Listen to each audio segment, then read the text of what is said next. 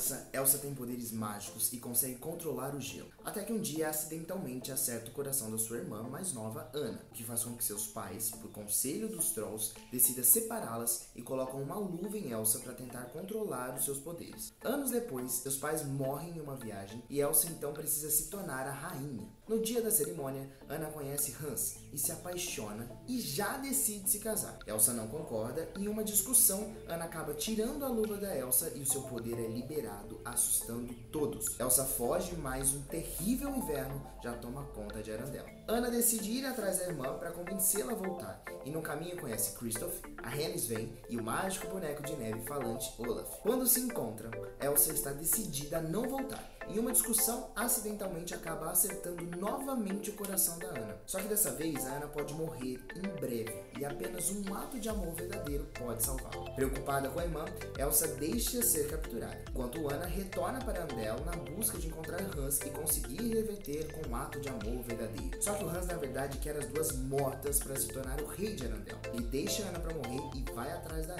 Quando Hans está prestes a matar Elsa com uma espada, Ana entra na frente e se congela totalmente. Mas o ato de amor verdadeiro entre as irmãs leva à quebra do feitiço, fazendo Ana retornar e o sol voltar a brilhar em Arandel.